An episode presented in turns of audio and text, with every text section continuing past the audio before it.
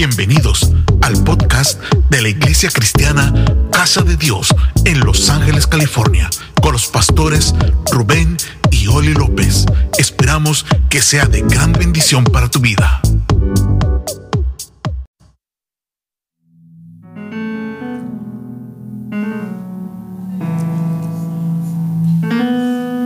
Hoy vamos a iniciar una serie de enseñanzas y le voy a pedir que no, que no me falte por los próximos domingos porque tu vida va a ser bendecida.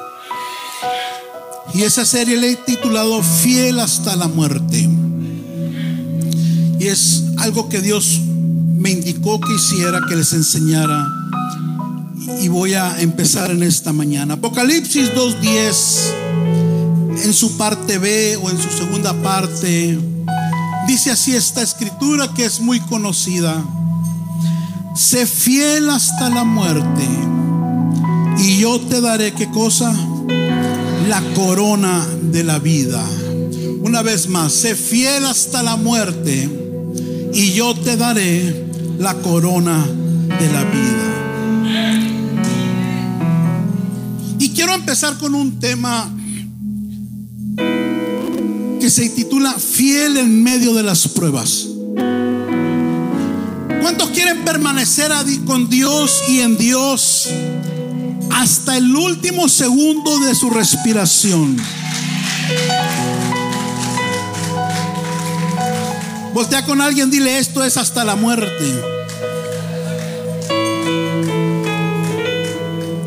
Fiel en medio de las pruebas. Dele un aplauso al Señor, tome asiento.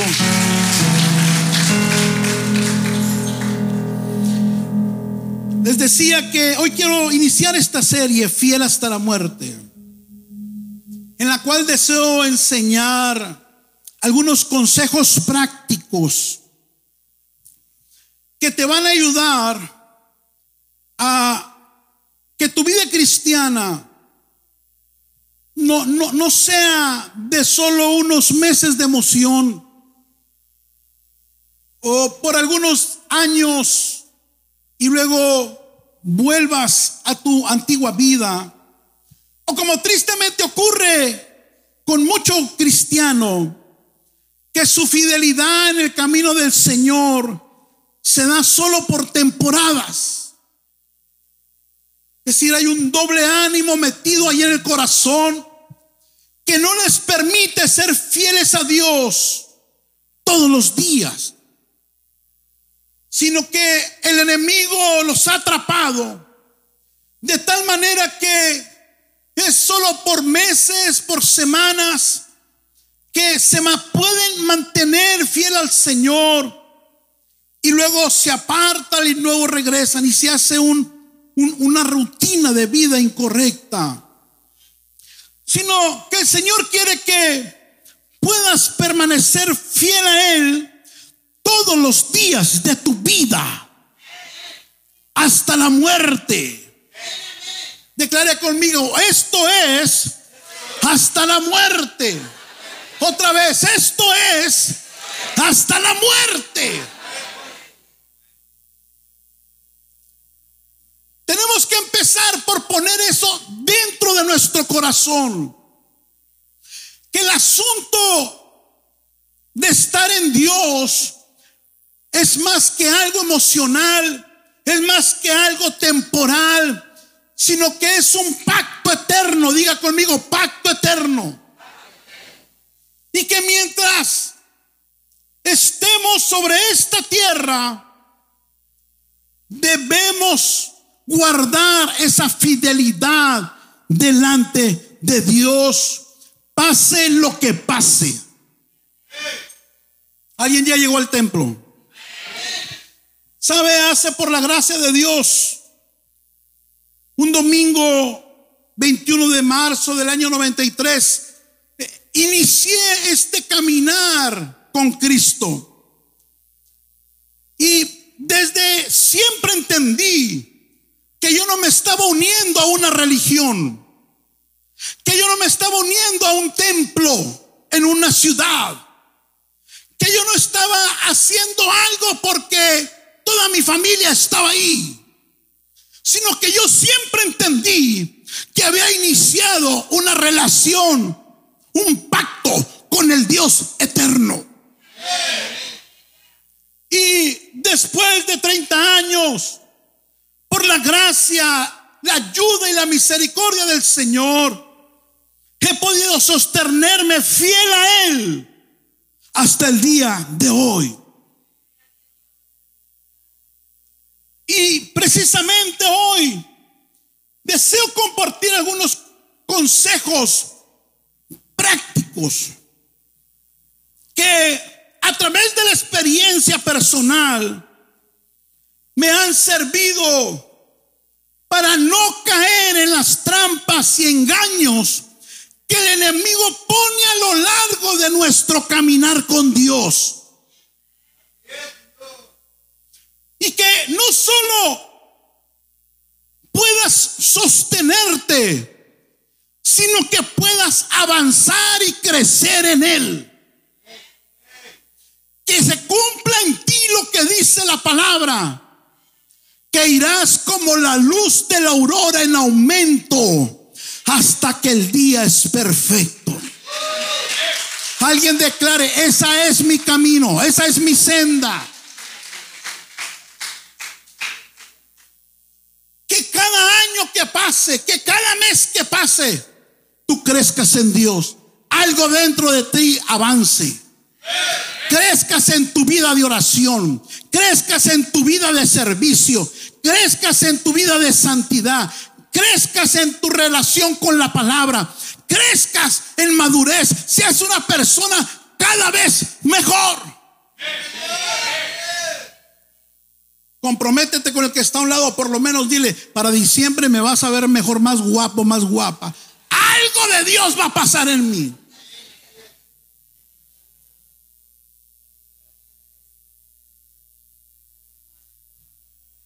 Días atrás el Señor me habló y me dijo que compartiera esas estrategias espirituales que en lo personal me han sacado adelante y en victoria hasta el día de hoy. ¿Cuánto creen que Dios habla? Dios me habló y me dijo, enséñale a mi pueblo de tus propias experiencias. Porque conforme se acerca la venida del Señor, el asunto de ser cristiano se ha hecho como un in and out, como un drive-thru. Entro un rato, me salgo, lo ocupo, me meto, hago lo que me da la gana. Dice el Señor, enséñale a mi pueblo cómo permanecer fiel en un mundo lleno de pecado, de engaño y de mentira. Y no solo ser fiel a Dios, que aprendan a serle fiel a su iglesia, que aprendan a serle fiel a su ministerio, que aprendan a serle fiel a sus pastores, que aprendan a serle fiel a sus parejas, que aprendan a serle fiel. A esa palabra le estorba, le estorba al mundo en estos días. Para que te conviertas no solo en una oveja sentada ahí cada domingo, sino en un arma de poder en las manos de Dios. Y te conviertas en una saeta. Y te conviertas en una espada y te conviertas en alguien que donde quiera cae precisamente cambia atmósferas. Alguien declara, yo me convierto en alguien que cambia atmósferas. Que donde llegues esa atmósfera negativa se convierta en una atmósfera de paz, en una atmósfera de sanidad, en una atmósfera de fe, en una atmósfera donde Dios se ha traído. Gloria al Señor. Porque ahí es donde Dios habita. ¿Sabe? Dios no habita en lugares que no se parezcan al cielo donde Él está. Bueno, ese es otro tema. Y quiero empezar con este tema, no lo voy a terminar. ¿Cómo permanecer fiel a Dios en medio de las pruebas? Porque es muy fácil alabar, creer, exaltar al Señor, servirle, cuando todo marcha bien en nuestra vida. Cuando el Señor resuelve mis necesidades. Cuando parece que tomo racha y cada oración me la responde. Es fácil estar en Cristo cuando inicio apenas el caminar, que la Biblia le llama el primer amor, que nunca debería haber ni primero ni segundo, sino el mismo. Y cuando vienes a Cristo y Dios te libera y te ayuda y, te, te ves en una Disneylandia, ahí es fácil. Ahí es fácil servir al Señor. Cuando hay comida en casa. Cuando todo marcha bien, por lo menos a mi alrededor. Pero, ¿qué pasa cuando Dios permite circunstancias no deseadas? Desagradables e inesperadas. En donde nuestra fidelidad y lealtad para con Él es probada. ¿Qué pasa? ¿Cómo pensamos acerca de Dios cuando la enfermedad toca la puerta de mi casa? Y por más que oro, la sanidad no llega. Cuando el problema familiar o financiero no termina, a pesar de yo esforzarme por hacer aquello que creo agrada a Dios, ¿Cómo reacciono cuando la petición que le he puesto delante de Él no es contestada? Y eso que ayuné 21 días empezando el año. O creo que Él no me contesta.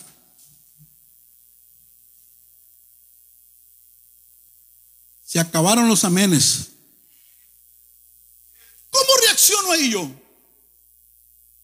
¿Cómo es mi concepto de Dios? Si yo no conozco, escuche bien, cómo manejarme, cómo navegar en medio de las pruebas, Satanás las va a tomar para destruirme, para desanimarme, para hacer que me decepcione de Dios y aún ponerme en contra de Dios con el único propósito que eventualmente lo abandone. Y tristemente miles y miles y miles cada año son vencidos en medio de una temporada diferente en sus vidas. Voltea con alguien, dile, yo no entraré en esas estadísticas. Yo le seré fiel al Señor hasta la muerte. Pase lo que pase, yo seguiré alabando y sirviendo al Rey. Yo no sé si alguien dice amén a esta palabra. Miles y miles de personas. Y yo he visto a cientos y a miles en 30 años. Buenas personas que empezaron con todo su corazón este asunto de, estar en Dios, de la salvación. Familias enteras que iniciaron con fe, con gozo y alegría su relación con Dios. Que todavía no se abría el templo y estaban ahí querían estar. Que no faltaban a ninguna oración. Que eran los primeros que pasaban enfrente. Que eran los que más servían. Que eran los que parecía que no había nada, no había diablo, no había problema que los fuera a alejar del Señor. Pero en un momento dado, en un año dado, en un día, que no pudieron pasar una prueba que llegó a sus vidas, se alejaron de Dios, se dieron por vencidos, se dieron por vencidas y tristemente la gran mayoría no ha podido restaurar esa relación con su creador. Algunos tristemente, después de años de encaminar en Dios, donde cualquiera pudiera pensar que los años les habían dado madurez, pero resulta que en Cristo no son los años cronológicos lo que te dan madurez. Usted puede tener 20 años en Cristo, pero siendo una persona que se ofende porque el de un lado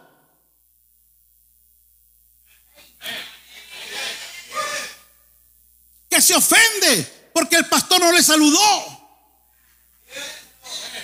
Que se ofende porque no le pusieron el abanico enfrente. Que se ofende porque están tratando de levantar el espíritu de adoración, despertarlo en sus hijos. Que se ofende por cualquier 20 años, 30 años bigotón, pero por fuera pero por dentro es un niño inmadura, una niña inmadura, chismosa, chismoso, sensible, con piel de bebé. O que la ofensa nunca te sanó y se te hizo una llaga y te estás pudriendo por dentro.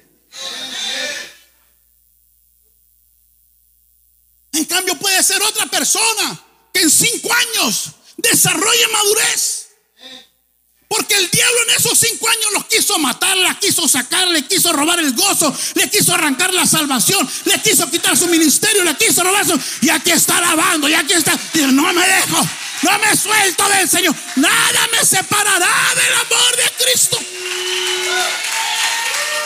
Y ha madurado. Y ha madurado.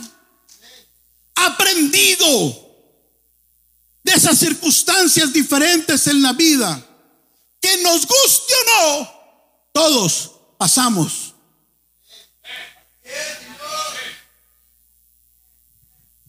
¿Alguien está aquí todavía? Entonces, si yo no conozco cómo manejarme en medio de esas temporadas diferentes, voy a terminar tristemente decepcionado de Dios bajándole la velocidad o abandonándolo. Porque hay gente que no abandona a Dios, pero como se siente, se sienta. Y, deja ministerios y deja de dar y deja de servir. Y está ahí nomás ahí atrás a ver qué le echan, criticando, murmurando. No se va, no se va, pero tampoco se queda. No se va, pero tampoco se vuelven todo al Señor. Dile con cariño al que está a un lado, si estás, aquí, tírate de cabeza. Si estás aquí, tírate de cabeza. Si estás aquí, sírvele con todo el corazón. Si hace. Hermano, yo soy muy, muy, muy clarividoso con usted. Un consejo. Si usted no se tira de cabeza, váyase al mundo, hermano, disfrútela. Disfrute el mundo. Allá adultere, embriagues, emborracha, lo que quiera. Claro, te va a hacer al infierno. Pero disfrútalo aunque sea los tres años que te quedan, perdón, los 30 años que te quedan de vida. Yo no entiendo eso. No es un consejo mío, es del Señor. Él dijo, o frío o caliente, tibios no. Tibios no. Yo no sé si hay gente caliente en el espíritu, en casa de Dios, que diga, no, no, no, no, no, pastor. Yo aquí me tiro de cabeza. Para atrás ni para agarrar impulso. Le estoy enseñando cómo yo vivo un poco mi vida cristiana.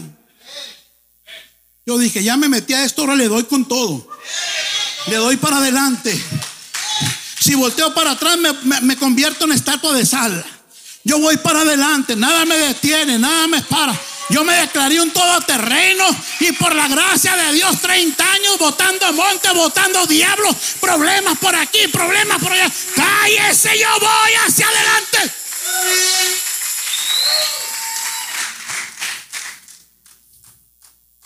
Dile que está a un lado, determínate a serle fiel al Señor. ¿Sabe algo que ayuda? No está en mis notas, pero está en mi experiencia. No sea quejumbroso. No, no, no, no se cause autolástima. Ay, a mí, nadie me habla. Ay, nadie. Cállese la boca. Ese tipo de cristiano no dura en Dios.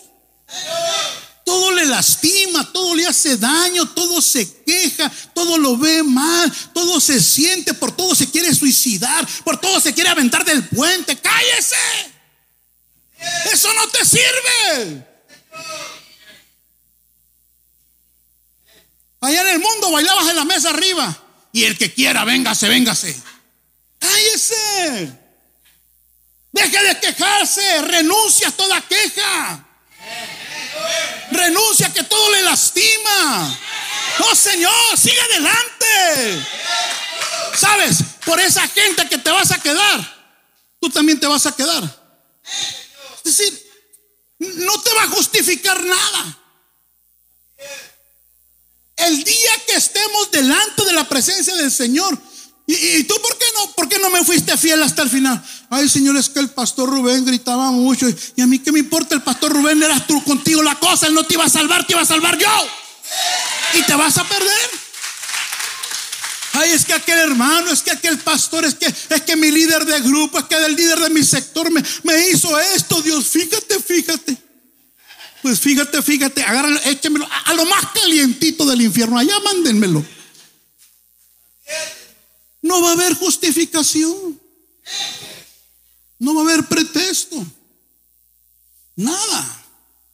Nada. ¿Alguien sigue aquí o se me fueron?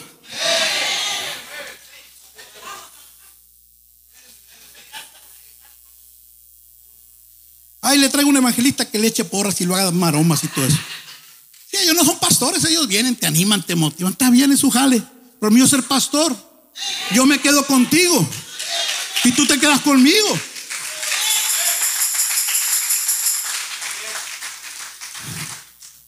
¿Qué es ser fiel? Una definición de tantas es, es una persona que es firme y constante. Léale, por favor. ¿Qué dice?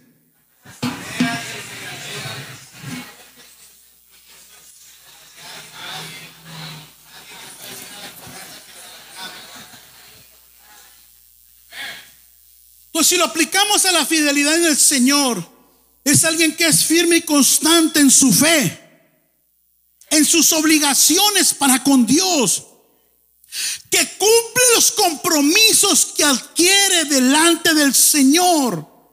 Alguien que no traiciona la confianza que Dios pone en él o en ella.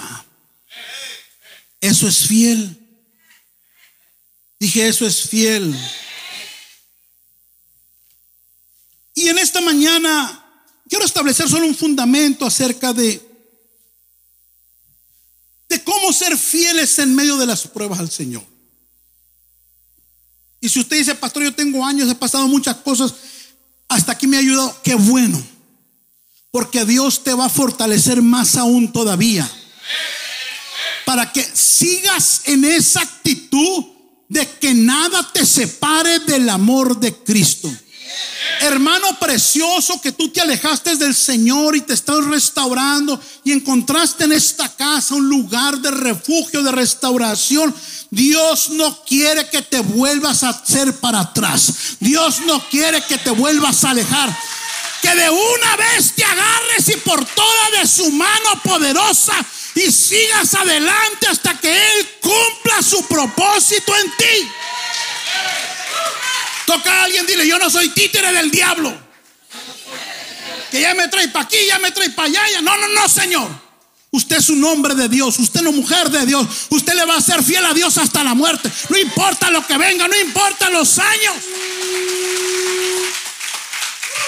su última respiración, si es que Cristo no nos levanta, sea, Señor, en tus manos encomiendo mi espíritu. Estoy listo, papá, llévame cuando quieras. Estoy listo para ir a habitar en mis, tus moradas. Estoy listo para estar contigo para siempre. Es por lo que peleé tantos años. Es por lo que soporté tantas luchas para estar contigo. No se te olvide que un día lo vamos a ver cara a cara sea para que nos dé acceso con Él o sea para juicio eterno. Pero un día lo vamos a ver cara a cara tal y como Él es. Cómo ser fieles a Dios en medio de una prueba, pastor. ¿Qué ha aprendido usted, pastor? Tiene 30 años pasando pruebas, luchas de todo, de todo. ¿Cómo? ¿Qué, es una prueba espiritual? Mire, yo puedo definir una prueba espiritual como temporadas de incertidumbre, necesidad y dolor. Pon la definición ahí, hija. Son temporadas de incertidumbre, de necesidad y dolor que Dios permite en nuestra vida. Présteme atención acá. Siempre con un buen propósito. ¿Estamos? Son temporadas de incertidumbre, de necesidad y dolor que Dios permite. Diga conmigo, Dios las permite. No es el diablo, no. No es el diablo, no, no, no, no. No son los demonios. Ellos trabajan con tentaciones que son diferentes a las pruebas. Ojo, una cosa es la prueba, otra cosa es una tentación. Las pruebas Dios las permite. En nuestra vida siempre con un buen propósito. Si tú no entiendes a partir de aquí, eventualmente en el camino el enemigo te va a atrapar y te va a sacar. Si tú no entiendes que una prueba al fin tiene un buen propósito, el enemigo te va a empezar a comer tu fe. Pastor, ¿de dónde saca eso? Romanos 8:28. ¿Qué dice ahí? Léalo, léalo con su.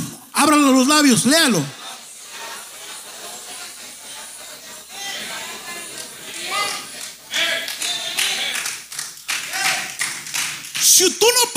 En tu espíritu, en tu corazón, el enemigo en cualquier situación adversa te va a tronar. Tenemos que entender que toda prueba Toda necesidad siempre tiene un buen propósito. Juan 16, 33 en su parte B dice, aquí en el mundo tendrán, ¿qué cosa? Voltea con alguien, dile, ya ves que no eres la única, ya ves que no eres el único. Ay, nomás a mí. Ay, Dios conmigo la trae. Ay, si, hay, si se suelta un rayo en Los Ángeles, a mí seguro me cae. No, no. todos todos. Pastor, usted no tiene pruebas de pronto más que ti. Porque me duelen no solo las mías, sino las tuyas también.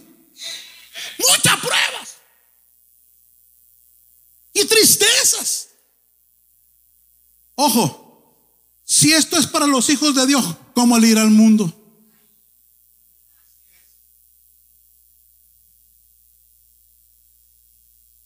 Seguimos. Pero anímense porque yo he vencido al mundo. Volta con alguien, dile, sonríe, Cristo te ama. Profetízate aunque sea una sonrisa de victoria. Cristo te ama. Eso que estás pasando va a terminar bien, hermano. Ojo, ojo, ojo, ojo. Oiga palabra de Jehová. Eso que está pasando va a terminar en una bendición. Dios es especialista en cambiar aún lo que vemos como maldición en una bendición. Ya le dije que usted es como los gatos. Los gatos los avienta siempre que hay parado. No importa cómo te avienta el problema, vas a caer parado, vas a caer en victoria. Algo bueno va a salir de eso. Pero tiene que creerlo. Tienes que creerlo. Que de eso vas a sacar una enseñanza. Que de eso Dios se va a glorificar. Que de esa enfermedad puede hacer un milagro. Que de esa necesidad puedes, vas a conocer a, Jehová Jirel que provee. Mientras usted no entienda, escuche, que las pruebas tienen propósito divino y no es que Dios le encante hacernos sufrir, no es que a Dios nos dio la espalda y se volteó, no, no, no, no, no. Todo tiene buen propósito. A veces Dios permite pruebas para llevarte a otro nivel de bendición, de fe, de confianza, pero a veces es para corregir cosas malas en nuestra vida. Dios se tiene que valer de alguna manera para hacerte avanzar. O avanzamos por las buenas. No tiene ciencia. Si usted tiene un hijo pequeño y lo quiere educar, si le dice, mi hijo, mira, aquí va el pañal, y si no lo hace, ¿qué vas a hacer? Estoy hablando con un padre que, no de los alcahuetes que abundan por todos lados ahorita, ¿ah? pero una mamá seria que quiere que su hijo aprenda. Por lo menos le das un algo, alguito ahí para que, para que, para que aprenda. Porque aprende por la buena o aprende por la. Y a veces así somos nosotros, iglesia. Ah, ¿por qué Dios permitió esto? Pero a veces ni debería preguntar eso. A veces es pecado que yo pregunte por qué, sin vergüenza, y mira todo lo que has hecho. Y mira lo que no te has corregido. Y mira donde te he hablado y no me has hecho caso. Entonces las pruebas tienen propósito, pero eso lo vamos a ver la otra semana. Número dos, estoy estableciendo solo un fundamento. Toda prueba es temporal. ¿Alguien reciba eso? Dile que está hablando, eso que estás pasando tiene fecha de caducidad. Se va a vencer. En el mundo dice, no hay mal que dure 100 años, es una verdad. Pero la palabra de Dios lo dice así. Miren, Pedro, mire cómo lo dice Pedro. Bendito el Dios y Padre de nuestro Señor Jesucristo, que según su grande misericordia nos hizo renacer por una esperanza viva, por la resurrección de Jesucristo de los muertos, en lo cual vosotros os alegráis, aunque ahora, por un poco de tiempo, y si es necesario, ¿qué cosa?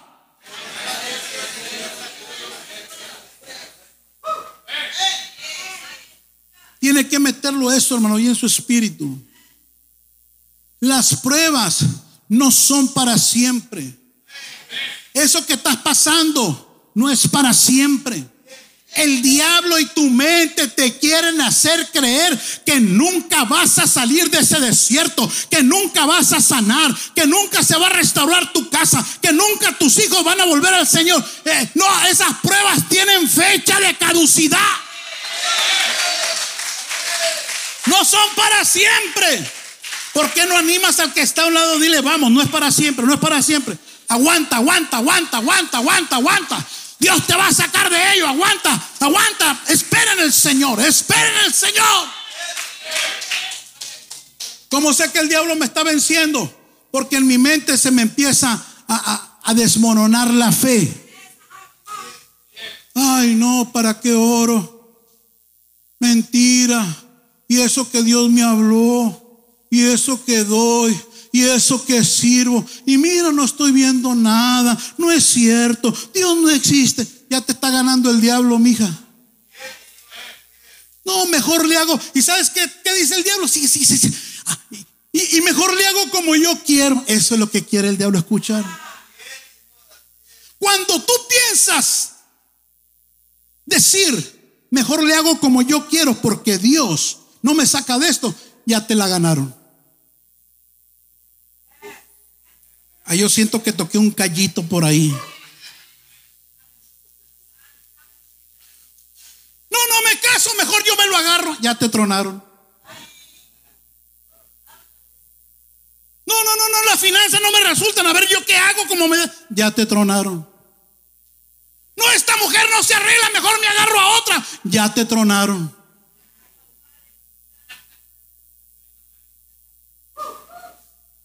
No, mejor sigo robando como antes porque que diezmo ni que nada. Ya te tronaron.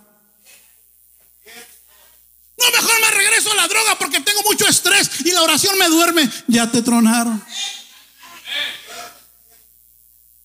Yo veo muchas risas, veo llantos, no sé qué está pasando aquí, pero dile que está hablando que no te truenen. Que no te truenen. Alguien está aquí. Alguien dice, a mí el diablo no me va a tronar. Yo voy a seguir creyendo. Yo voy a seguir confiando en Él. Yo voy a seguirme profetizando. Yo voy a seguir sirviendo. Yo voy a seguir declarando. Yo voy a seguir esperando en Él.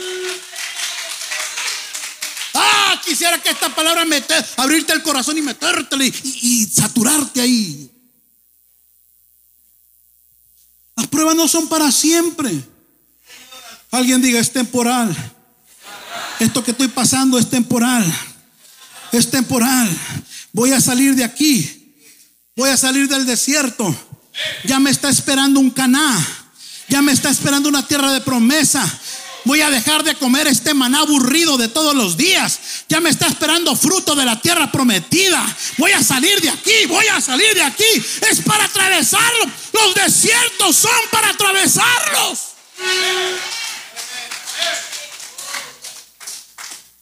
Pastor, se acaba el desierto. Se acaba uno, mijo, pero empieza otro.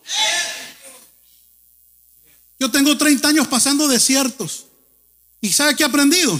Cuando se acaba uno, me dice Señor, bien, buen servo fiel, qué bueno, agárrate una semana de vacaciones porque te espera otro asunto. Pero Señor, no, no, no, cállese, aviéntese. Quiero llevarte a otro nivel, quiero enseñarte otras cosas, quiero mejorar áreas en tu carácter, quiero quitarte malos hábitos, quiero con...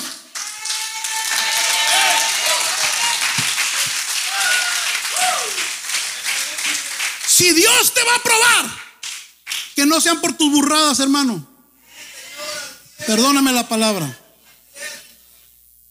Burrada es en el griego. No regaréis. Si Dios te va a probar, que no sea por tus malas decisiones. Si Dios te va a meter en una temporada, que no sea porque quiere corregir cosas que ya te dijo que corrigieras y no has querido corregir.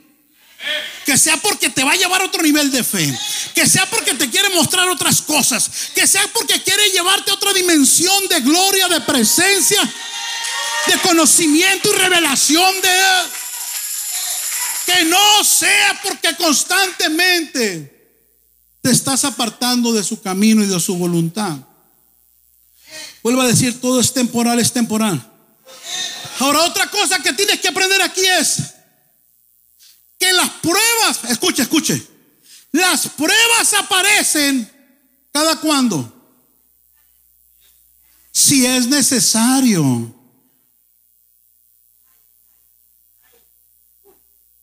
Si es necesario. ¿Estamos acá? O sea, entre más yo obedezco, las pruebas serán como menos necesarias. Otra vez, entre más yo camine en la voluntad perfecta de Dios, será menos necesario que Dios me pruebe. ¿Alguien está aquí todavía? Otra vez porque como que no entra, como que hay una piedra ahí en tu mente. Me conviene obedecer a Dios al momento que Él me ordena algo. Porque si no, estoy provocando a Dios a que Él vea necesario qué cosa. Una prueba. ¿Y sabe qué? Es más fácil, escucha, escucha, para los que dicen, es que no puedo obedecer a Dios, es que no siento, no, no, no. Es más fácil obedecer a Dios que pasar una prueba. Si no aprendes a obedecer a Dios, ¿cómo rayos vas a pasar las pruebas? Si no aprendemos a obedecerlo por las buenas, ¿tú crees que vas a aprenderlo por las malas? Es más fácil obedecer a Dios cuando Dios te habla a través de tu pastor, cuando Dios te habla en el grupo de amistad, cuando alguien te da un consejo, cuando tú vas a la palabra, cuando alguien te corrige, dices amén. Es mejor, es mejor, es mejor suavecito. Es mejor por las buenas. ¿Alguien está acá? Bueno, hermano, yo estoy hablando mi experiencia. Usted sabrá cómo quiere enfrentar los próximos 30 años en Cristo. Pero yo estoy tratando de aprender, de obedecerle a la primera, porque ya sé que si no, lo voy a forzar a que Él provoque una prueba en mi vida para que yo le obedezca y me sea corregido o avance o haga lo que tenga que hacer por las buenas o por las no tan buenas. Pregúntale que está hablando, ¿cómo quieres que Dios trate contigo? Pregúntale, pregúntale.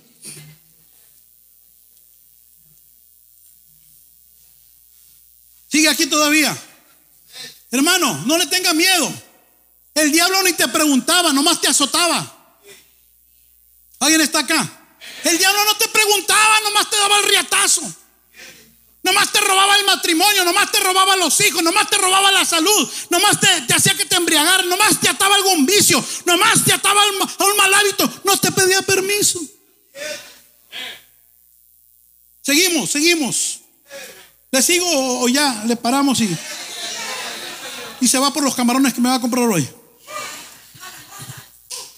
Entonces, las pruebas no son eternas, tienen fecha de vencimiento. Ah, recibo algo del cielo. El Señor me dice, a alguien hoy se le vence su prueba. A alguien hoy es fecha de caducidad. Por cuanto me ha sido fiel en esa temporada diferente, dice el Señor, se termina tu día de prueba.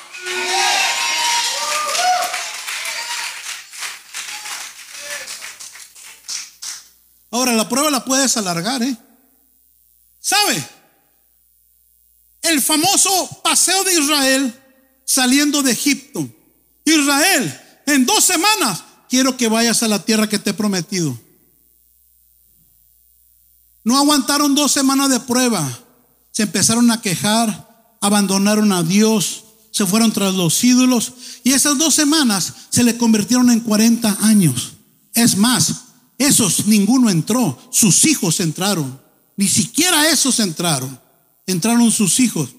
Pregúntale al que está hablando, ¿cuánto quieres que dure esa situación? Dile, bueno, entonces deja de quejarte.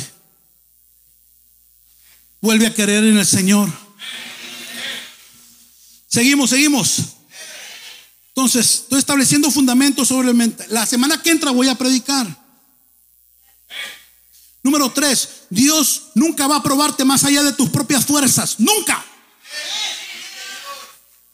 Dios no va a probarte más allá de lo que tú no puedas. Primero de Corintios 10, 13.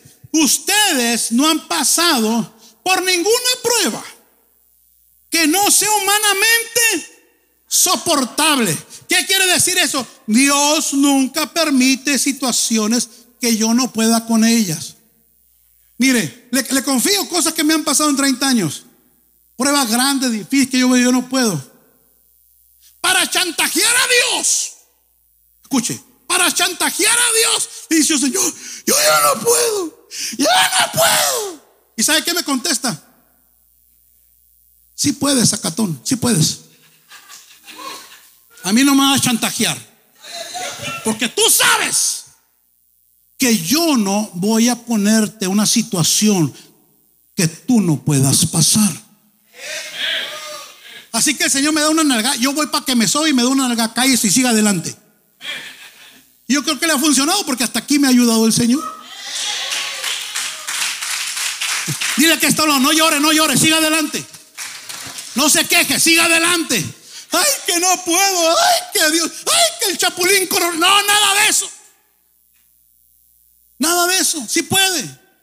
Si Dios lo está permitiendo en tu vida, es porque tú puedes.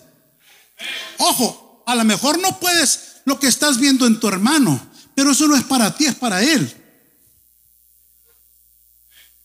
¿Estamos acá?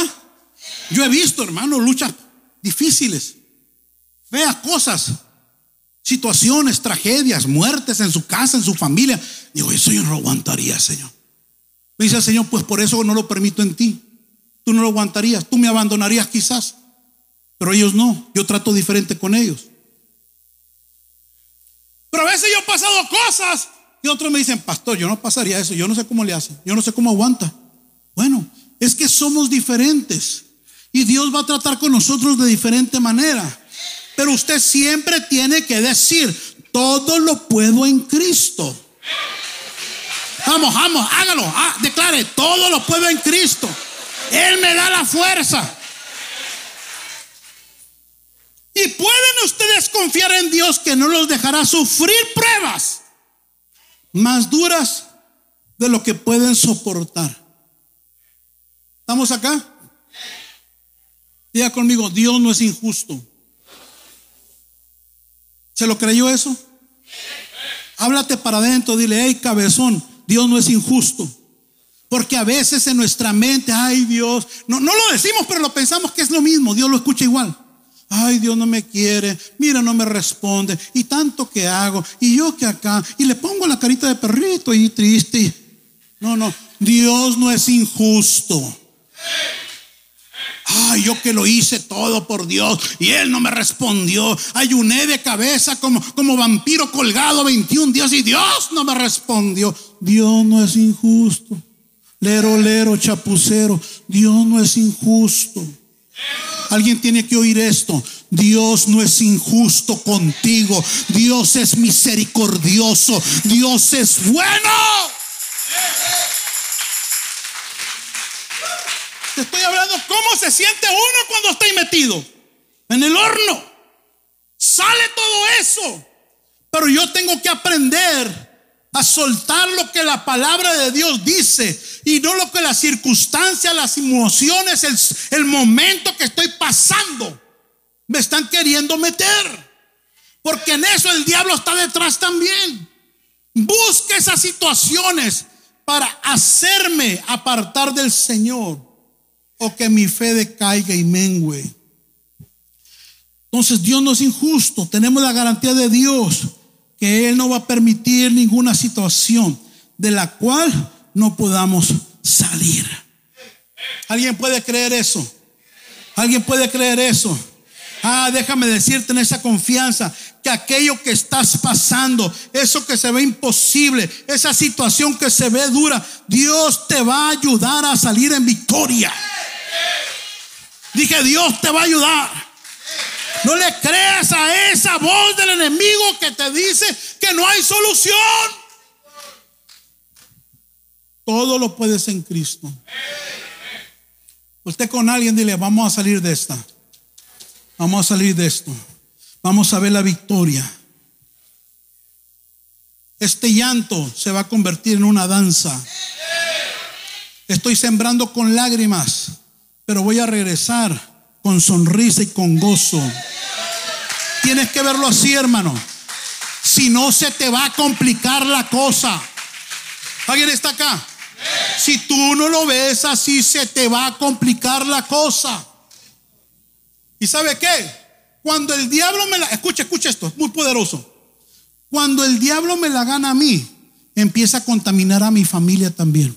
O sea, ya el desanimado no es el pastor Rubén, hay todo el potencial que desanime a mi esposa y que desanime y contamine a mis hijos con mis palabras y con mis actitudes.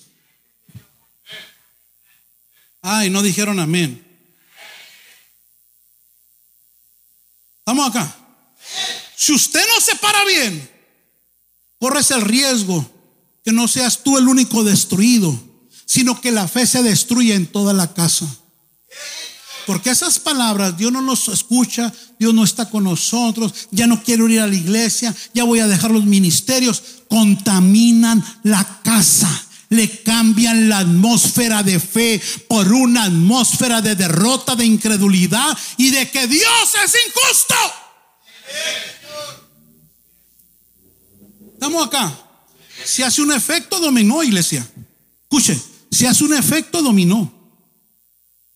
El diablo no solo quiere tumbarte a ti, quiere tumbar a aquellos ante quien tú tienes influencia y autoridad. Alguien diga, no me voy a dejar. Marido, dígale a la mujer, no me voy a dejar vieja. Vieja, dígale al hombre ahí, no me voy a dejar viejo. Nada de eso, salimos adelante. De este problema salimos, de esta necesidad en la casa salimos, de esta lucha salimos en casa, salimos en victoria, no nos damos por vencidos, no nos damos por vencidas. No te conviertas en un contaminador de atmósferas en casa. No. Cuando usted cambia la atmósfera ahí, Dios nos va a ayudar. Como nos ha ayudado en el pasado, nos va a volver a ayudar ahora. Así como vimos su mano hace un año, la voy a ver así. Pastor, no tengo que decir. Sí tiene mucho que decir, mijo. Dígale a sus hijos. Así como Dios nos libró del COVID, así nos va a librar ahora también. Así como Dios nos proveyó en el COVID, así nos va a proveer ahora también. Así como pudimos alabarle en el COVID, así le vamos a alabar ahora también. Hermano, usted es un guerrero. Usted es un campeón y ni cuenta te has dado a lo mejor. Aquí estabas en el COVID alabando con los hermanos. Nunca cerramos aquí. aquí estabas. O ya se te olvidó. Ya se te olvidó que te montabas en fe y te venías acá. El demonio de temor nunca entró a esta casa. El día que yo me estaba muriendo en el hospital, la casa estaba llena aquí. Usted tiene que saber qué traes dentro. Usted trae una guerrera dentro. Usted trae un varón de Dios adentro. Pues eso mismo, cultívelo y siga adelante. Tus victorias pasadas tienen que ser tu plataforma para tus victorias del presente. Párate ahí, párate en esa fe grande que tienes. Párate y desde ahí empieza a luchar. Desde ahí empieza a avanzar. Gloria al Señor. La prueba trae siempre con ella la respuesta. Mira qué bendición. El mismo verso, Corintios, 1 Corintios 10, 13. Ustedes no han pasado por ninguna prueba que no sea humanamente soportable. Y pueden confiar en Dios que no los dejará sufrir pruebas más duras de las que pueden soportar. Pero termina el verso con esto. Por el contrario, cuando llegue la prueba, Dios les dará también qué cosa. La manera de salir de ella. No sé qué hacer. Si sabes. Si sabes. Técnicamente o bíblicamente, si sabes. ¿Alguien está acá? Ojo, ojo. Aprendas esto. Cuando venga una prueba, es un truco de tu pastor. Nunca digas no sé qué hacer. Si tú empiezas a decir no sé qué hacer, ¿sabes qué va a pasar? Que no vas a saber qué hacer. Y la respuesta que Dios ya tiene preparada se va a esconder de tus ojos, porque tú mismo estás cerrando la puerta para que esa, para que esa respuesta no llegue delante de ti. No, hermano, por favor, si, si, si no has aprendido nada, está bien, quédate con esto solamente. Nunca digas no sé qué hacer cuando presentes una prueba delante de ti. Nunca digas, nunca digas eso. Porque Exactamente eso pasará. Y no importa quién ore por ti, cuánto ayunes, cuánto tu pastor te aconseje, jamás sabrás qué hacer. Porque esa palabra tiene poder en ti. Esa palabra inmediatamente cobra vida en ti. Y todo el consejo de Dios se te va a cerrar. ¿Sabes cómo me doy cuenta? Muchas veces cuando yo estoy soltando una palabra para gente que yo sé que, lo ocupa y no vino, se está durmiendo. ¿Por qué no vino? Si la palabra era para él, para ella. ¿Por qué se está durmiendo? Porque dijo, yo no sé qué hacer con esto. Dios no me va a ayudar. Nunca voy a salir de esto. Precisamente Dios mismo hace. Porque se ve obligado por tu autoridad que el consejo nunca te llegue.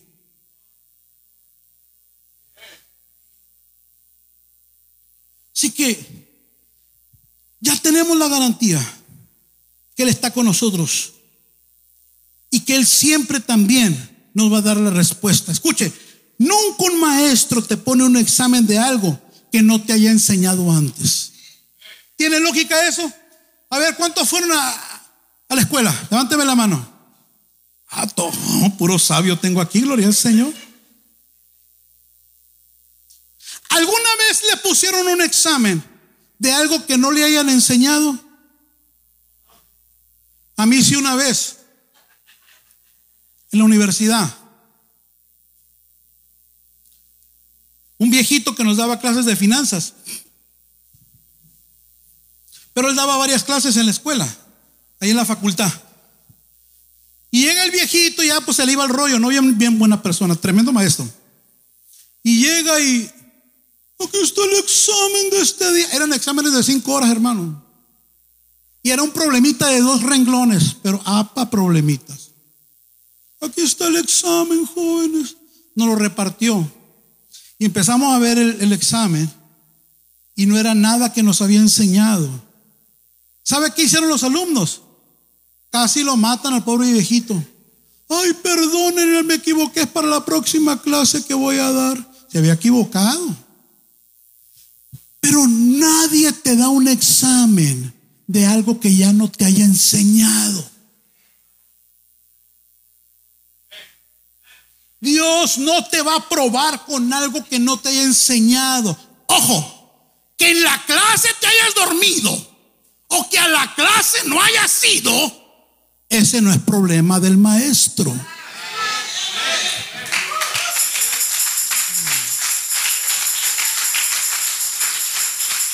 Que no te quiere despertar a las cinco y media donde a veces Dios habla, ese no es problema del maestro. Que no quieras entrar a la escuela de discipulado donde Dios habla, ese no es problema del maestro. ¿O es problema del maestro? No es problema del maestro. Diga, es problema mío. Entonces, el maestro nunca te va a poner un examen que no te haya enseñado. Ahora bien, escuche, el truco está en no detenerme tanto en observar el examen, sino en buscar la respuesta que ya se me dio. ¿Estamos acá? Sea, no agarres el examen y diga, ay, ay, qué difícil, ay, qué difícil. Se me hace que no la hago, se me hace que no la pruebo. No, no, no. Empieza a hacer memoria. ¿Cuál es la respuesta? En vez de quejarse, ese maestro cada rato nos pone exámenes. Y ese maestro es bien malo, no sabe nada. No, no, nada de eso.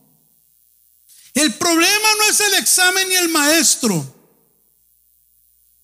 El problema es que yo tengo que empezar a enfocarme más en buscar la respuesta que en el examen mismo. ¿Alguien está acá? ¿Cómo te lo interpreto? Empezamos, ¿para qué me pasa esto? ¿Por qué yo? ¿Por qué no más a mí? Es que Dios ya no me quiere. Es que ¿por qué no me escucha? Es que mejor lo dejo. Es que mejor me voy de la iglesia. En vez de pensar, en vez de poner tu mente, cambiarla, Señor. Recuérdame la respuesta. Señor, no te suelto hasta que no me bendigas. Señor, yo te busco en oración, en clamor, hasta que no me muestre la salida. Muéstrame la salida, Padre, porque tu palabra dice que juntamente con el examen viene la respuesta. Ah, hermano, si el examen lo agarras, pero lo volteas por atrás, atrás está la respuesta.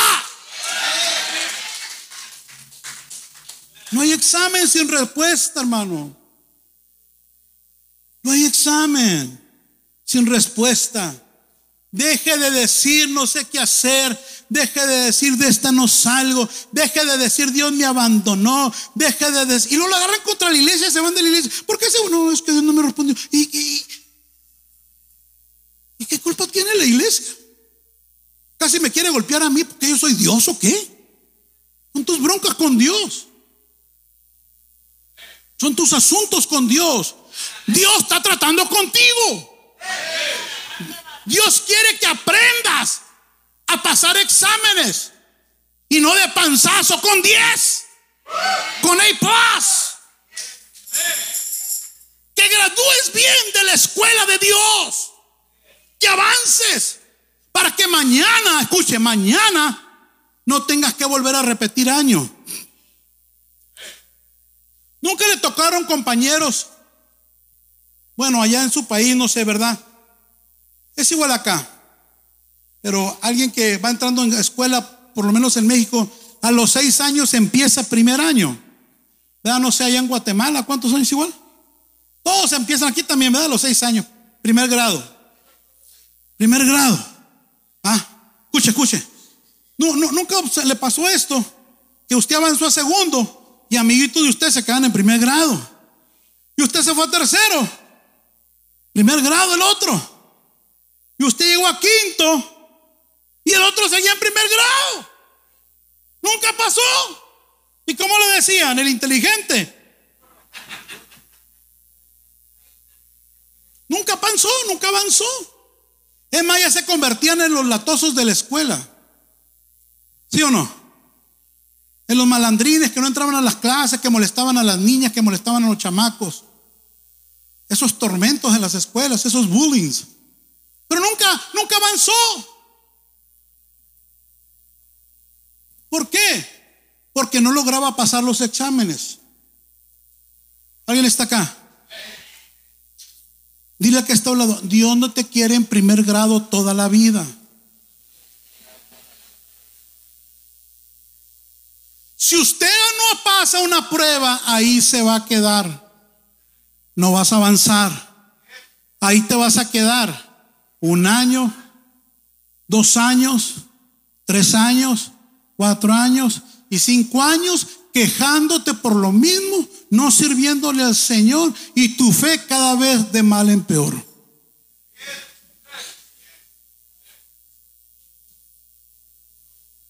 Y ya te vas y ya te vienes y ya te regresas y ya le pides perdón y ya te libera el Señor y así te la llevas. ¿Por qué? Porque no pasaste de año. Porque no estuviste dispuesto a pasar esa prueba. Y el Señor no te quiere siempre ahí en la primaria. Dios quiere que gradúes de la universidad del Espíritu Santo. Hermano, amigo, hermano, Dios quiere que avances pues. Dije, Dios quiere que avances, que vayas de un nivel de madurez a otro, de un nivel de fe a otro, de una gloria a otra, de, que perfecciones tu alabanza, que perfecciones tu adoración, que perfecciones tu ministerio, que perfecciones tu relación en casa, que perfecciones tu vida cristiana. ¿Alguien está acá? Dile que está a un lado, prohibido volver a reprobar. Porque el asunto es que si repruebas de año, la próxima prueba, ¿qué va a ser? La misma. La misma. Ay, otra vez no tengo para la renta. Ay, otra vez este problema en el matrimonio. La misma. La misma. Hasta que no pases eso, Dios no te vaya a otro nivel y te va a preparar para otra prueba que te va a llevar a otro nivel de bendición. ¿Alguien está aquí? Ya voy a terminar, no se preocupe, ya lo, ya lo voy a sacar de esta prueba. Póngase de pies más, pero no se me distraiga. Déjame terminar este punto. Empieza a tocar algo, hijo. Termino con esto.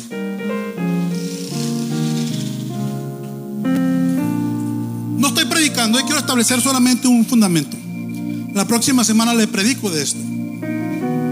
Para que sea prueba, por último, Dios debe guardar silencio.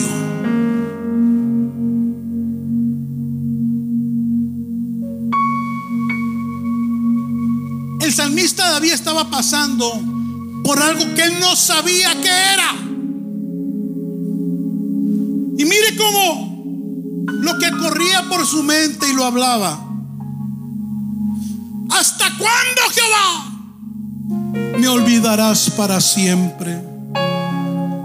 ¿Hasta cuándo esconderás tu rostro de mí? Mira, como si Dios no supiera, ¿no? Mírame.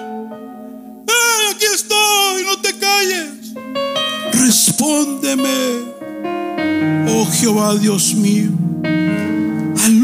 mis ojos para que no duerma de muerte. Así se sentía. El profeta David se sentía abandonado por Dios en la prueba. Que Dios no lo escuchaba, que Dios no lo miraba, que Dios lo había abandonado.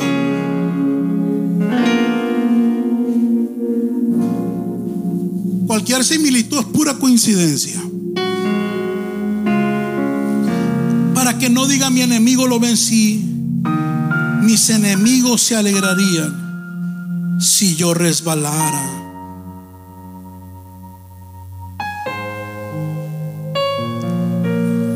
¿Por qué Dios guarda silencio? ¿O hace como que guarda silencio? Porque nunca en un examen de escuela el maestro te va a contestar las preguntas.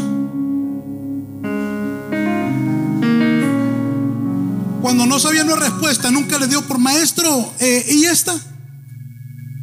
Arréglatelas tú. ¿Le pasó a alguien así? ¿O todos bien estudiados? Sí? Todo maestro calla en medio de un examen. Escucha, escucha. Si Dios no te ha hablado, aunque lo está haciendo ahora,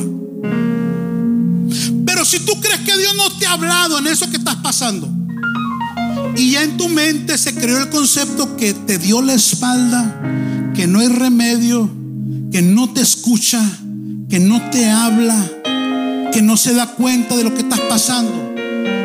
Sencillamente estás pasando una prueba.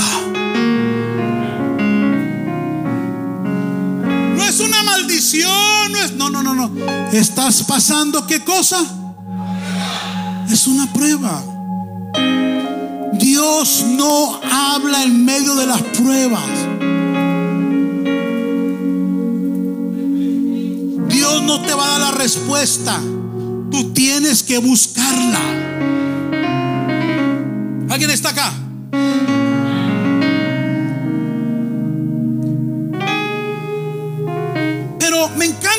El salmista, después de desahogarse y quejarse, el salmista reconoce que es una prueba. Recompone que Dios no lo ha abandonado. Sencillamente se desahogó. Toca a alguien y se vale deshogar. Pero en Dios. Hermano, no se, no se desahogue con la visita que está trayendo. Lo vas a correr. Líder, no te desahogues en el grupo de amistad. Si algo yo cuido es no desahogarme aquí de mis pruebas delante de ti. Porque te voy a contaminar. Te voy a tumbar tu ánimo y tu fe. Diga conmigo, si me voy a deshogar, va a ser en la presencia del Señor. Y el salmista recompone, se desahoga, está bien, se vale, pero en Dios. Y él vuelve su realidad espiritual. No se amarga, no abandona a Dios ahí, sino dice, no, no, no, mas yo en tu misericordia he confiado. Mi corazón se alegrará en tu salvación. Cantaré a Jehová en medio de lo que no entiendo, en medio de lo que no sé.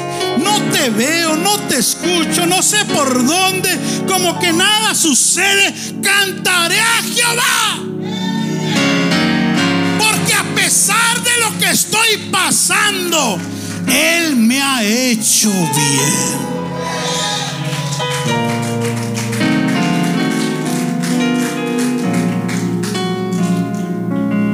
Así que Dios no te ha dejado. Siendo probado. O vas a ser probado. O eso que pasaste era una prueba. Porque lo único que quiere Dios hacer es sacar lo mejor de ti. Y sabes, no sé usted, pero cuando mis hijos llegaban con buenas notas, la pastora le tomaba foto y se las mandaba a la familia. Una orgullosa. Yo no sé qué papá no se pone alegre cuando su hijo le lleva buenas notas. Y yo veo que la sube, está bien, está bien, está bien. Dios quiere que pases esa prueba para lucirte. Mira a mi hijo, mira a mi hija. Eh. Dios quiere subirte a tu Facebook. Dios quiere que el diablo se dé cuenta que tú no eres cualquier persona. Vienes aquí por conveniencia. Que tú no nada más me buscas cuando algo necesitas. No.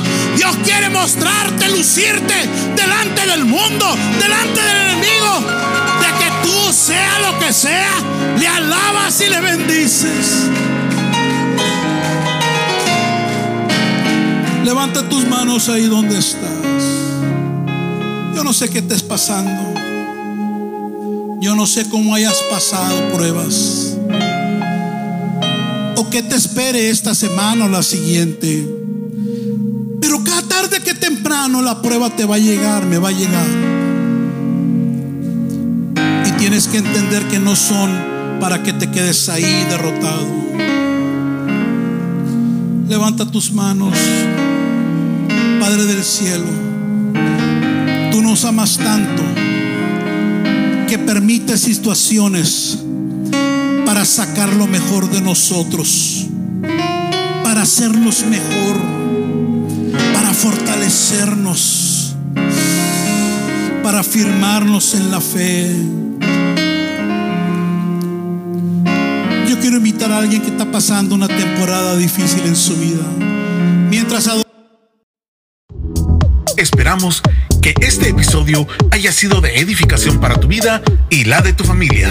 Visítanos en nuestras instalaciones en 1328 East Florence Avenue, Los Ángeles, California, Estados Unidos 90001. También puedes visitar nuestras redes sociales Facebook e Instagram como a la casa de Dios en www.alacasadedios.com o escríbenos a contacto arroba a la casa de Dios.com. En Iglesia Cristiana Casa de Dios te esperamos.